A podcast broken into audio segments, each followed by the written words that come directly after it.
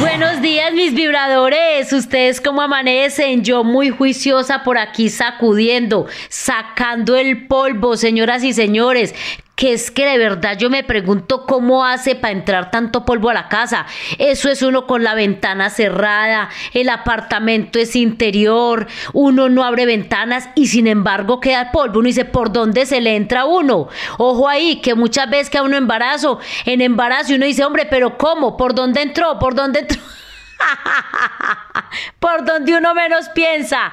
¿Que porque estoy juiciosa con el polvo? Pues porque este fin de semana para mí igual es Día del Padre, así hayan dicho que no. Yo voy y voto y celebro el Día del Padre. Ah, yo sí. Y vamos a hablar de eso, ese es nuestro tema tipos de papás ese, señoras y señores. Qué interesante. Hablamos de la mamá, ahora hablamos vamos a hablar del papá. Me pegó hasta la, lengua. Ahora sí, mis vibradores, la casa limpia, la torta lista y el regalo. Oiga, aunque yo me pongo a ver, ustedes me dirán ahí en cabina, cierto que celebrar el día del papá es como más relajado que el día de la madre. Es que el papá es como más bacano, la mamá sí exige más cosas. El papá no. Pues el mío cuando estaba vivo, él está muerto y porque ustedes dirán entonces, ¿por qué voy a celebrar? Pues porque yo no sé, uno nunca termina de celebrar el Día del Padre, pues porque entonces el hermano se vuelve papá, el cuñado se vuelve papá, entonces uno igual lo sigue celebrando.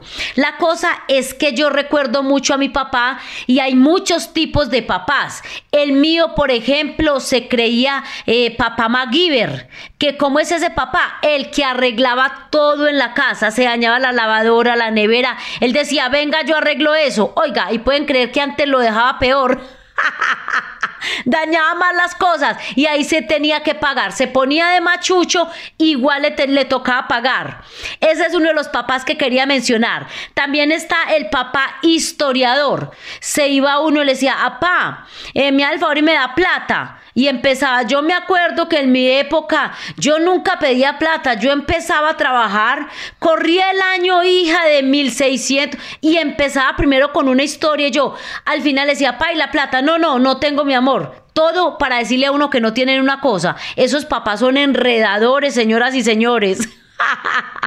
También está el papá que arregla todo con un pollo.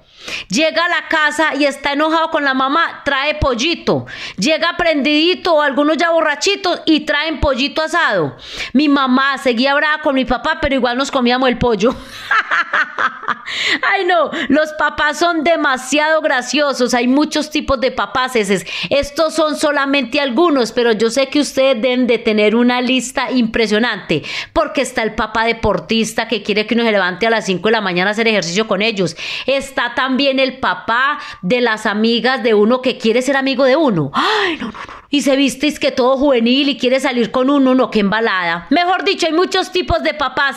Así que quiero saber cómo es el de ustedes. Adelante, o cómo fue por si está muerto. Que vibren las historias. Ay, mis vibradores, este tema me encanta, Dios mío, porque tiene mucho hilo para cortar. Y yo no me quiero despedir de ustedes sin mencionar el papá que evade las responsabilidades. Yo sé que todos, todos y todas pasamos por este papá.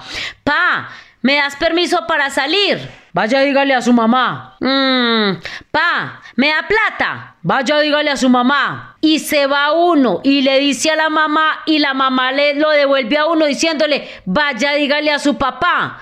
Por Dios, ¿por qué ninguno asumía esa responsabilidad? Y se pasaba uno dos horas para allá y para acá trayendo razones y ya a las ocho de la noche se llegaban y uno le decía, entonces me van a dejar salir, sí o no. Y le decían, ya tan tarde, ¿para dónde se va a ir? Claro, eso era pura estrategia.